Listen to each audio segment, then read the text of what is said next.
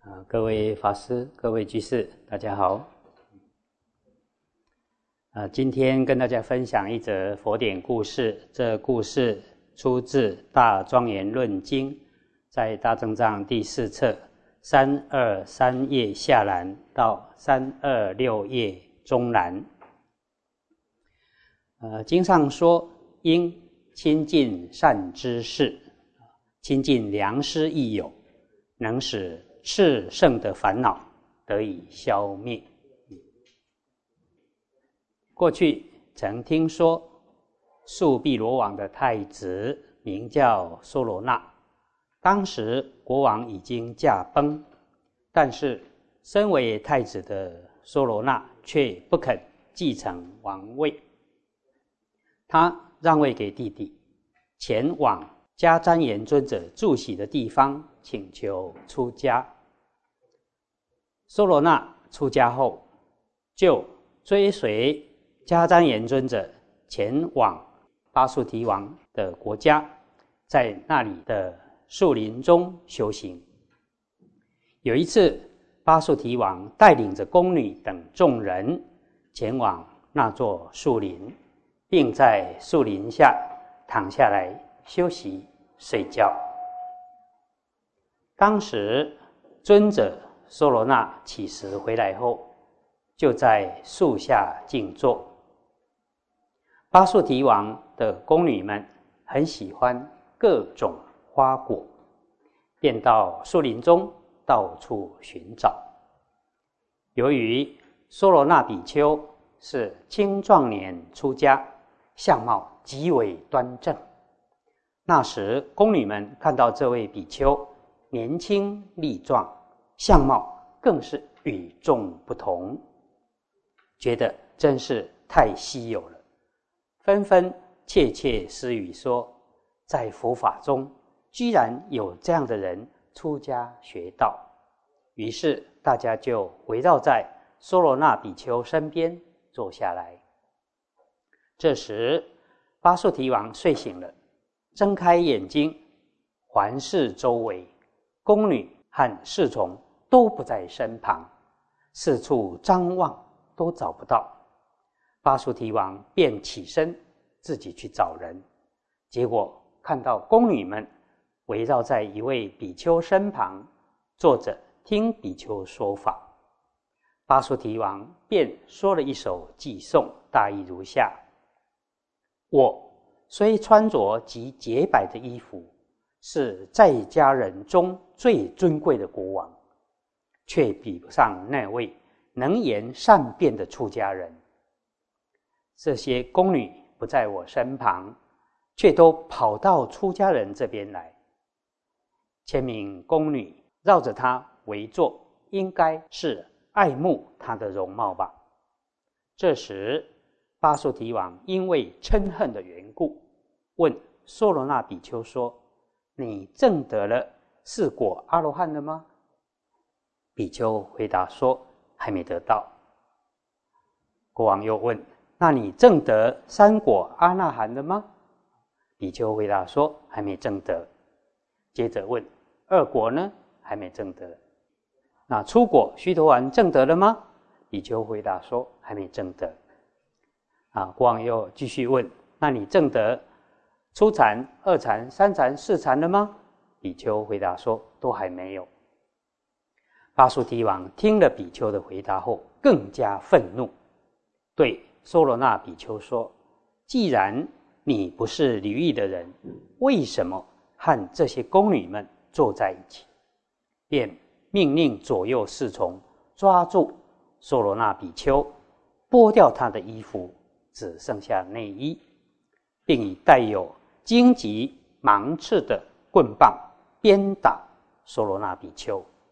这时，宫女们都哭泣着对巴素提王说：“尊者并没有什么罪过，为什么要这样鞭打他呢？”巴素提王听到这些话，倍加愤怒，命令人更使劲的鞭打比丘。由于梭罗那比丘出家前是王子身份，身体细嫩柔软，经不起这种苦痛，全身血流如注。宫女们看到这种情形，没有人不痛哭流涕的。梭罗那比丘经过这样残酷的鞭打之后，命若悬丝，昏倒在地。过了很久才苏醒，他遍体鳞伤，就像被凶猛的恶狗啃咬、拉扯过一样，又好像有人被大蟒蛇。吞入口中，难以脱离。就算是能从蟒蛇口中被救出，想要继续活命也很困难。梭罗那比丘从这场灾难中逃出后也是这样，他睁大眼睛，惊恐站立，害怕又被鞭打，全身上下血流不止。连穿衣服都有困难，于是赶紧抱着衣服逃走，还边走边环顾四周，害怕又有人要来抓自己。一起修学清净梵行的同学看到这种情形，便说了一段偈颂，大意如下：是谁这么没有慈悲怜悯心，竟然把这位比丘？鞭打伤害成这样，为什么对一位默默修行的出家人痛下毒手，却自以为勇敢强健？为何对出家人产生这种仗势凌人的念头？为什么这么不收敛，生出这样残忍迫害他人的心？这位比丘并没有过失，却任意加害，实在是不讲道理的人。出家人舍弃荣华富贵，决然一生没有权势，仅仅随身带着衣钵而已，又不储藏多余的物品。到底是谁这么残忍，把他鞭打伤害成这样？同学们。扶持着梭罗那比丘的手，前往尊者迦旃延的地方。迦旃延尊者看见梭罗那比丘放声大哭，心中充满憎恨的情景，便说了一段偈颂，大意如下：梭罗那比丘现在的身体就像盐福果一样，红、白、青等。各种颜色交错间杂，还有红色淤青的地方，甚至还处处流着鲜血。是谁这样蛮横伤害你的身体，把你打成这个样子？这时，梭罗那比丘向尊者指着自己皮破血流的地方，说了一段偈颂，大意如下。像我这样没有受保护，决然一生独自乞食过活。反省我自己并没有过失，却被他人轻视欺侮，并招来一顿毒打。巴蜀提王生性放纵，不受约束，是一位财大气粗的大地主。他突然升起。残暴凶狠的心，猛烈的鞭子，就像是火，连续不断的打在我身上，要烧毁我的身体。我又没有过失，他却强硬蛮横的打我，而造成这样的伤害。迦旃延尊者知道梭罗那比丘心中的嗔恨，便告诉他说：“出家学法。”不是为了保护自己的身体，而是为了灭除心中的苦恼。接着说了一段偈颂，大意如下：你的身体已经遭受了苦难灾厄，为何心里还要再升起怨恨？千万不要再升起怨恨、愤怒的鞭仗。因为这种狂妄错乱的心念，反而会伤害自己。身已经受苦了，千万不要再升起嗔恨心，让自己苦上加苦。这时，梭罗那比丘内心升起很大的痛苦烦恼，外表显现出嗔恨、愤怒的样子，就好像龙在搏斗时吐舌现光，又好像雷电交加一样。梭罗那比丘说了一段偈颂，大意如下：和尚，您应当知道，嗔恨骄慢的猛火正。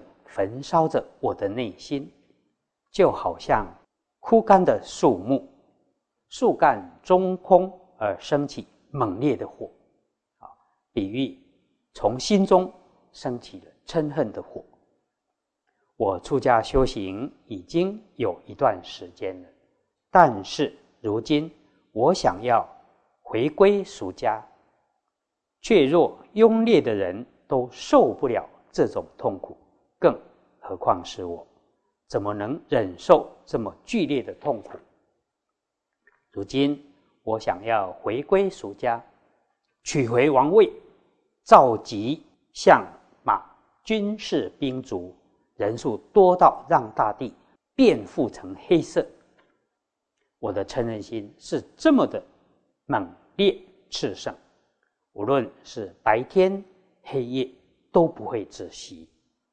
就好像是大猛火焚烧山岭原野，小小的萤火虫在大火中烧焦。大树体也是一样，会被我嗔恚的猛火所烧。说完这段寄送之后，索罗那便将三衣交给一起修学清净梵行的同学，含着泪水。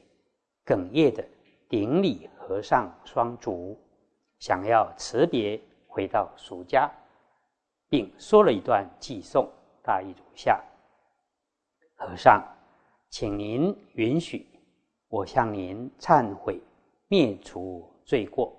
我现在一定要回家。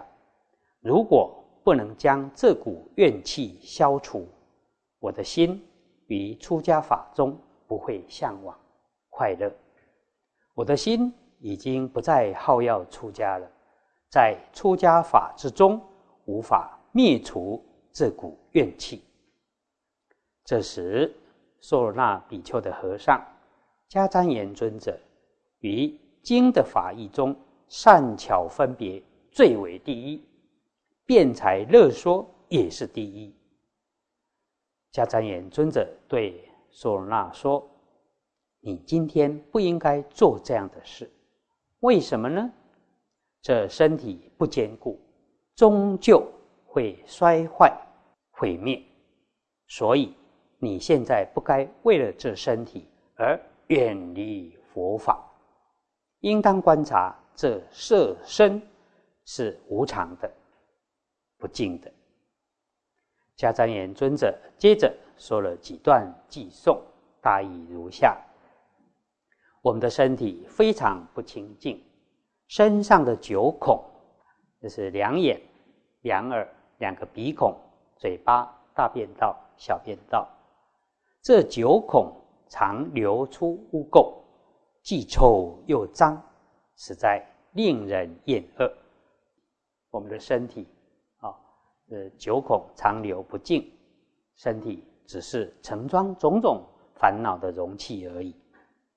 这身体非常丑陋，是种种恶疮所堆积的地方。如果稍微接触碰撞，就会产生很大的苦恼。你的心意着迷在这个地方，实在缺乏智慧的理性，应该舍弃这种卑劣的想法。如来。曾说过一段偈颂，你现在应当要牢记在心，不要忘失。愤怒、嗔恚、苦恼时，能自我约束、控制的人，就像是用缰绳和带橛子的龙头驾驭约束未被调服的恶马，能够控制的话，才称得上是善于驾驭的人；无法控制约束的话，就叫做放逸。在家就像是被系服在牢狱之中，出家则是从系服得解脱。你既然已经得到解脱家庭的系服，为何却还想要被套上枷锁，想要被紧紧的系服在牢狱中呢？嗔是内心的怨贼。你千万不要随顺着嗔而被嗔所驾驭，因为这样的缘故，佛常赞叹多闻的人。佛是得道仙人中最尊贵的圣者，你应当顺从佛所说的法语。现在应当意念多闻正法的利益，不要再。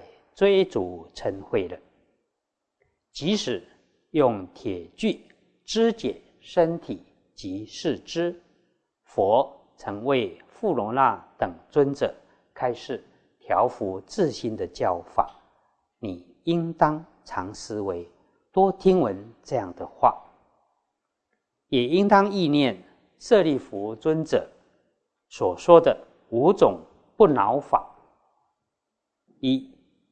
如有一人身不净行，但口清净行，不要念此人身不净行，应当念此人口之净行。二，如有一人口不净行，但身清净行，不要念此人口不净行，应当念此人身之净行。三，如有一人身不净行，口不净行，而心有少许的清净行，不要念此人身不净行，口不净行，只要念此人心有少许的清净行就好了。四，如有一人身口意都是不净行，应该升起悲悯心。不要让此人因为身口意不进行而堕三恶道。应当思维：若此人能得到善知识的开导，舍身口意不进行，修身口意的清净行，便能往生人天善道。五，如有一人身口意都是清净行。则应随喜赞叹，不要起嫉妒心而自生忧恼。你应当善巧观察世间八法：利益、衰灭、毁谤、赞誉、称赞、讥笑、苦迫、欢乐。你应该好好的思量嗔恚的过失。你应当观察出家的特征及相貌，反省自己的心与出家相是相应还是不相应。比丘的正法是向他人乞食来为生，怎么可以食用信众的供养，却生起粗重的嗔恨心呢？他人供养的食物已吃进自己的肚子里。怎么能起嗔恨心？为何因为被在家人殴打而灭失了你的道心？你如果想要行正法，就不应该起嗔恨心。自称是实践佛法的人，就要以身作则，作为大众的榜样。若生起嗔恨心，这是不应该的，因为。嗔愤恼害自心而口出恶言，是会被智者讥嫌呵责的，所以不应该做这样的行为。一切出家人应当具足三件事：身、口、意清净。比丘应当调伏和顺修忍辱，不起嗔恨心，坚定的持守清净的戒律，说真实语，绝不说谎。应当好好的修学忍辱，不应升起嗔恚的心。出家人不应口出恶言，应穿着柔和忍入衣。出家人。不应当起嗔恨心而口出粗暴的恶言，就好像有仙人虽然在禅坐，却将剑抽出来抱在怀中。比丘的钵、衣服等一切都与世俗人不相同。若还如同在家人一样起嗔恨、愤怒的心，这是很不应该的。如果出家人如同在家人一样说粗暴的话语，又怎么能称得上是比丘呢？剔除虚华，卸除美好的装饰物，放低自己的身段向人乞食，外表显现谦卑低下的样貌，内心却无法断除骄慢。如果想要减少，骄慢，就应去除污浊邪恶的心念，急速追求解脱。射身就像是射箭的标的，只要有标的，箭就能射中。如果有射身，就会有各种苦恼加诸身上。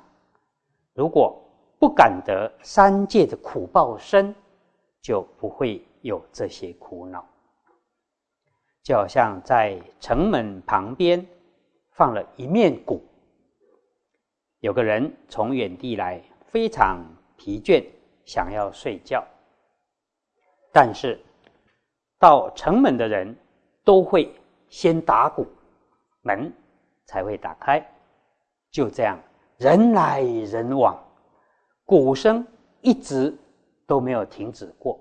使得这个人没办法好好睡觉，因此对击鼓的人升起嗔恨心。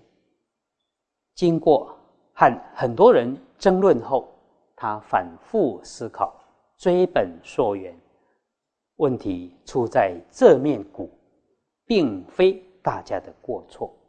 于是他便起身将鼓砍破，从此便能。安稳的好好睡一觉了。比丘的色身就像这面鼓，为了得到安乐，所以出家。